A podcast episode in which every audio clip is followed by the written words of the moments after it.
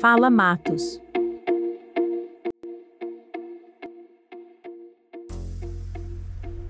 O silêncio é o que mata.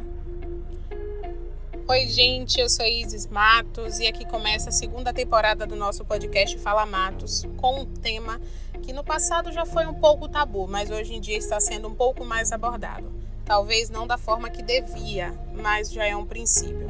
O tema de hoje é suicídio como conhecer comportamentos suicidas.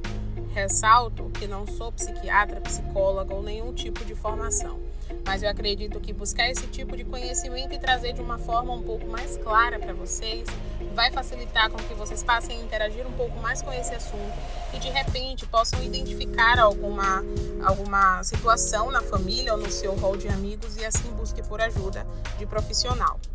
É, a gente sabe que o silêncio ele mata mais e mais rápido, porque vem com aquela velha ideia asfixiante que é viver.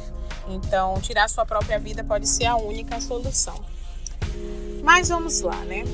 Você já se perguntou que pedidos estão por trás do comportamento suicida? Que mensagem que essa pessoa está tentando esconder neste ato? Ou que desejo essa pessoa desistiu de realizar? Garanto que você nunca se fez essa pergunta, né? No dia 10 de setembro, Dia Mundial da Prevenção do Suicídio, a Organização Pan-Americana de Saúde e a Organização Mundial de Saúde alertaram para este grave problema de saúde pública, responsável por morte a cada 40 segundos, minha gente, em todo o mundo. Estamos vivendo no mês de setembro, mês de combate e prevenção a problemas psicológicos e exclusivamente acredito também que ao suicídio. Mas acredito, um relatório da Organização Mundial de Saúde de 2014, o Brasil é o quarto país com maior crescimento de casos de suicídio na América Latina, um aumento de 10,4% na última década, sendo o líder em números absolutos de casos. Imagina só, a cada 40 segundos você perder alguém da sua família ou um amigo seu. Gente, o caso é sério, a gente precisa tratar mais sobre isso.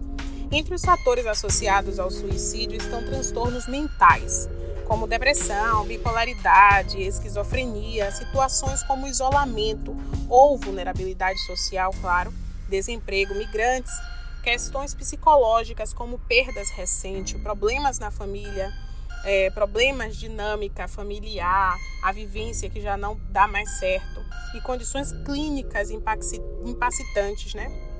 Incapacitantes, corrigindo, como lesões desfigurantes crônicas e um câncer. Acredite, muitos pacientes que descobrem um câncer, ao invés de tratá-lo e acreditar que ainda existe a chance de vida, eles preferem acabar com aquele sofrimento e assim cometem um suicídio.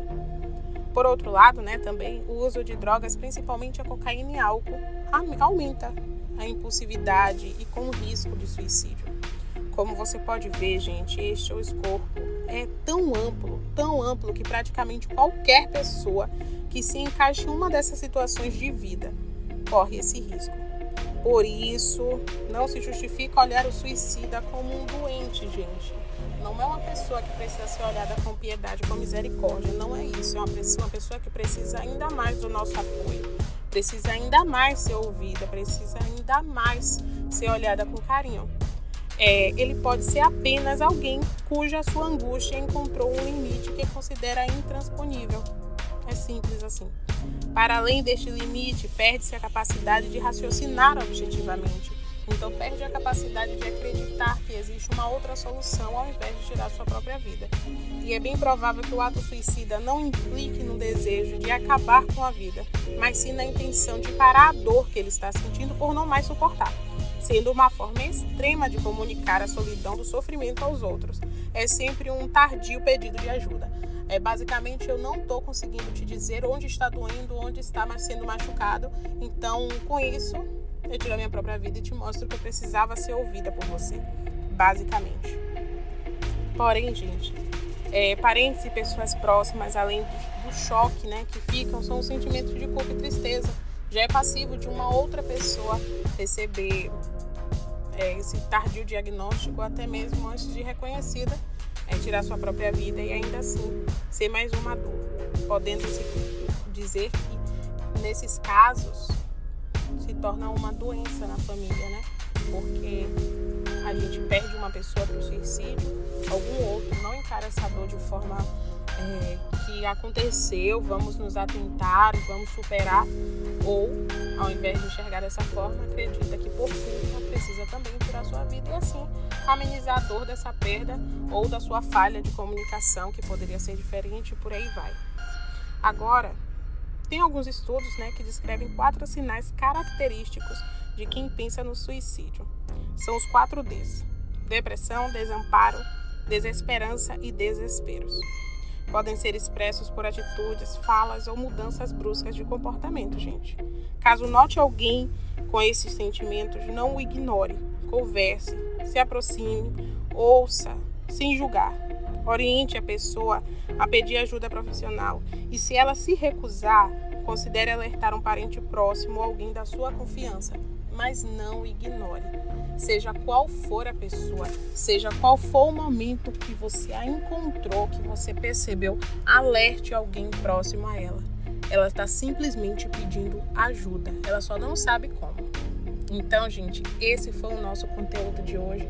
Eu espero que vocês gostem, espero que vocês tenham compreendido um pouco o que eu quis trazer para vocês e peço que vocês fiquem atentos aos sinais do seu próprio corpo, da sua própria mente e possam se conectar com outras pessoas para reconhecer a fragilidade do outro e não usar disso como uma arma, mas sim que você possa perceber para ajudar outras pessoas.